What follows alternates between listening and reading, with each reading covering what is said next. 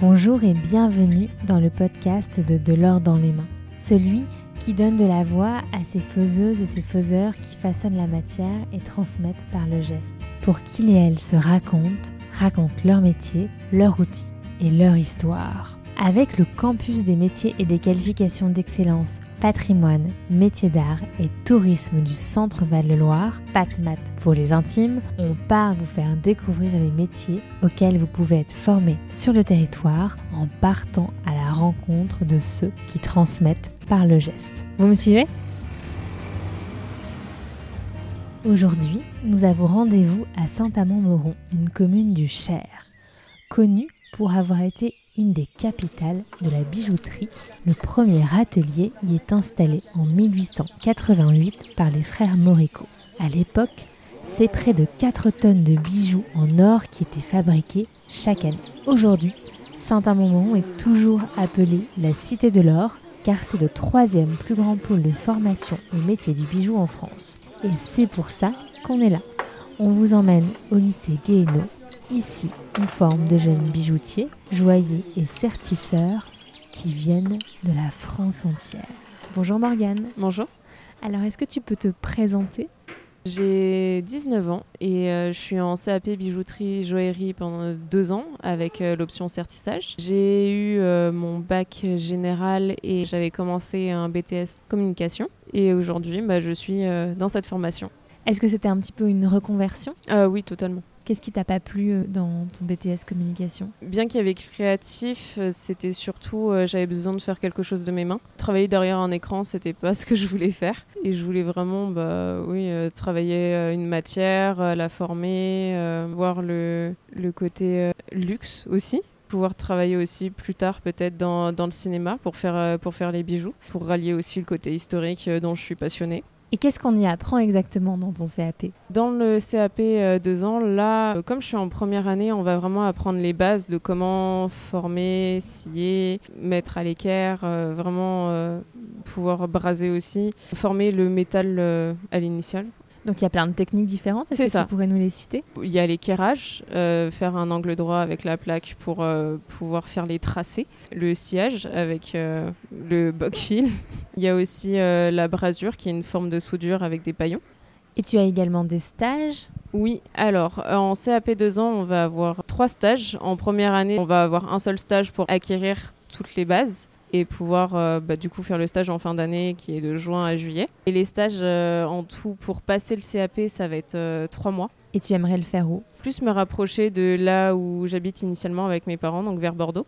Et si je te dis où est-ce que tu te vois dans 5 ans, 10 ans, c'est quoi ton grand rêve? Je dirais peut-être faire mon expérience dans une bijouterie déjà, avoir l'expérience de, de l'atelier, travailler en bijouterie et dans 10 ans bah, faire ce que je veux faire, les bijoux pour le cinéma.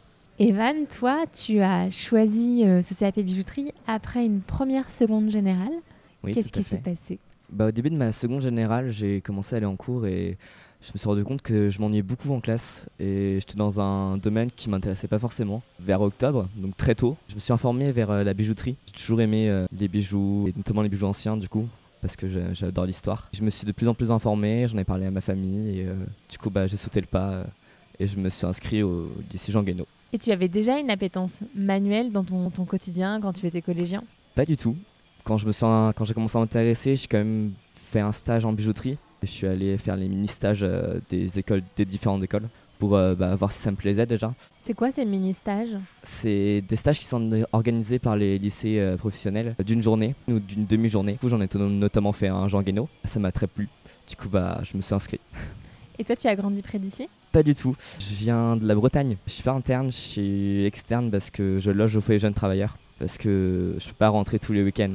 Euh, trop de soucis sinon euh, au niveau du transport. Et donc c'est bon à savoir, il y a un internat et un foyer de jeunes travailleurs. Et ça te plaît? C'est quand même un grand pas de partir de chez ses parents si jeunes. Alors c'est un grand pas, c'est sûr, mais en soi, euh, je me sens bien, je suis à l'aise dans mon foyer, je suis très bien. Et tu aimes ce que tu fais? Et j'aime ce que je fais.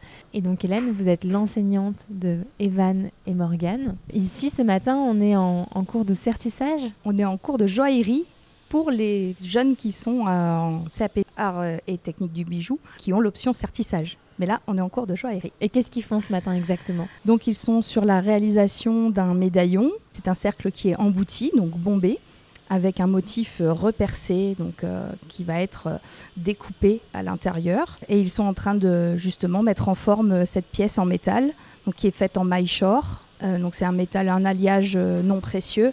On peut travailler ici sans trop de soucis financiers par rapport aux métaux précieux. Avec un magnifique plateau technique avec des ateliers en bois extraordinaires. On est, on est quand même bien fourni. Ouais. Les plateaux techniques, on a 9 salles euh, qui ont à peu près 15, 15 places.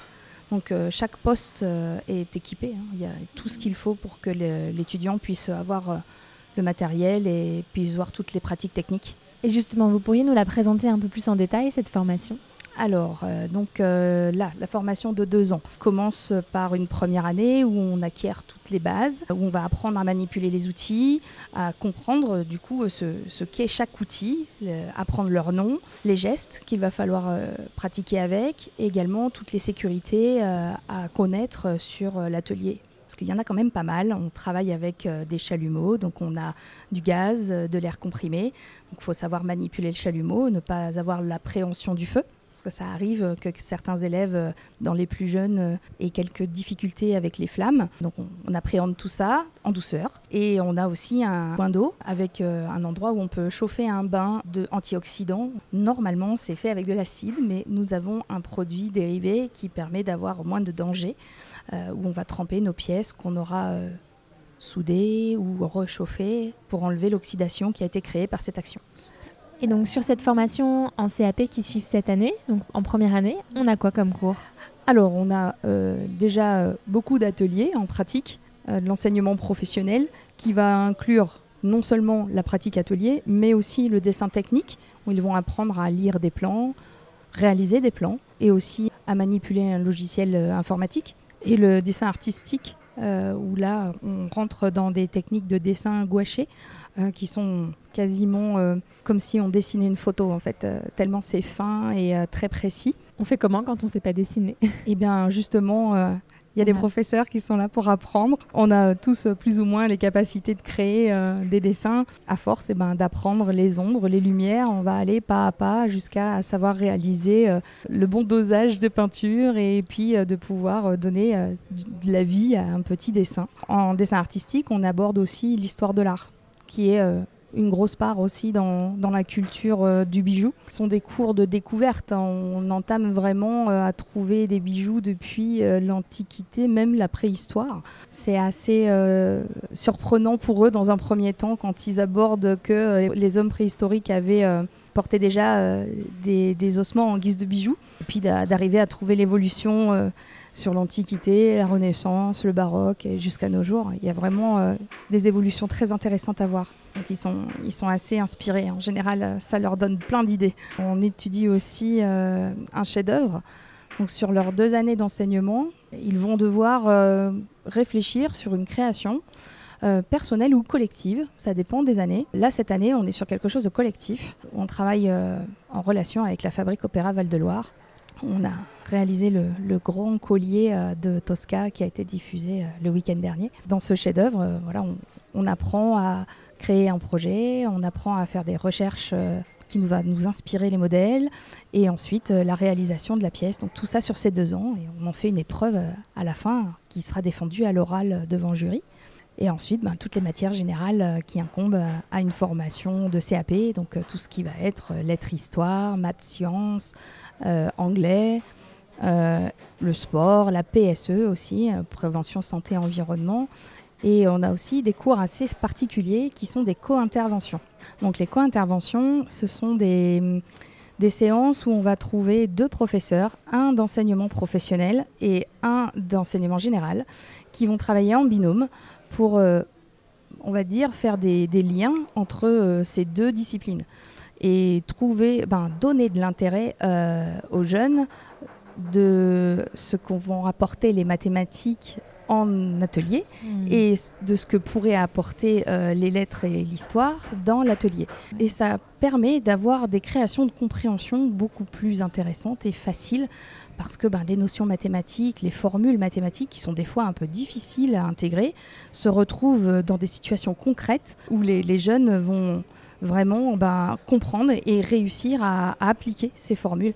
Et ces jeunes, justement, qui arrivent en CAP, quels sont leurs profils? J'ai l'impression qu'il y a à la fois des jeunes qui sortent de la troisième, d'autres euh, qui sont en reconversion comme, euh, comme Morgane. En plus, ici, il y a un internat, donc ça permet aussi de brasser des, jeunes de, de la France entière. Oui, euh, on a des jeunes qui viennent de partout, que ce soit de Bordeaux, Strasbourg, euh, j'ai eu des étudiants de Lille aussi, euh, Clermont-Ferrand, Lyon. Alors même s'il y a des écoles euh, aussi dans, dans, dans la France, hein, on est quand même bien sollicité parce qu'on a une grande capacité d'accueil, euh, due aussi à cet internat. Qui est aussi classé internat d'excellence. Nous avons des jeunes qui vont d'à peu près 15 ans jusqu'à euh, plus de 20 ans, sortis de troisième, de SECPA, du LIS, euh, ou euh, de bac, bac pro, BTS, euh, faculté, qui sont en reconversion. Donc on a vraiment beaucoup, beaucoup de profils différents. Et après leur CAP, à quoi peuvent prétendre ces jeunes? Alors il y a beaucoup de métiers qui peuvent s'offrir à eux. La formation euh, propose trois options à choisir dès l'arrivée, donc soit le certissage, comme on a aujourd'hui la classe euh, présentée, euh, la joaillerie, où on va vraiment apprendre le métier euh, plus dans la formation métallique, tout ce qui va être monture pour les pierres précieuses. Ensuite, le polissage, pour les finitions, euh, faire euh, la brillance du bijou euh, jusqu'à son paroxysme, vraiment, euh, d'arriver à avoir quelque chose de, brillant euh, à l'extrême. Donc avec ces trois formations, euh, les jeunes vont pouvoir euh, soit aller sur le marché du travail dès la sortie du CAP, euh, pouvoir être sertisseur, bijoutier, joaillier ou euh, polisseur, ou choisir de continuer leurs études euh, de façon supérieure, donc En en, en bre- brevet des métiers d'art, qui est l'équivalent du bac professionnel, et puis par la suite même accéder au DNMED, qui est en études supérieures niveau licence. qui sont enseignés ici? Oui, tout à fait. On a aussi ces deux formations ici. Le BMA est accessible en apprentissage, donc on peut très bien, euh, dès le- la sortie de CAP, accéder à un travail et avoir, et avoir ses études aussi. Donc euh, on peut être apprenti euh, après le CAP. Une des réticences aujourd'hui des jeunes, en tout cas un des stéréotypes qui colle à la peau de ces formations, c'est la question des salaires. Qu'est-ce que vous avez envie de, de dire à, à ces jeunes et à ces parents que finalement, en fait, dès qu'on on arrive en apprentissage, on peut avoir un salaire et que à 18 ans, 19 ans, quand on arrive euh, sur le marché du travail, avoir, avec un peu d'expérience déjà,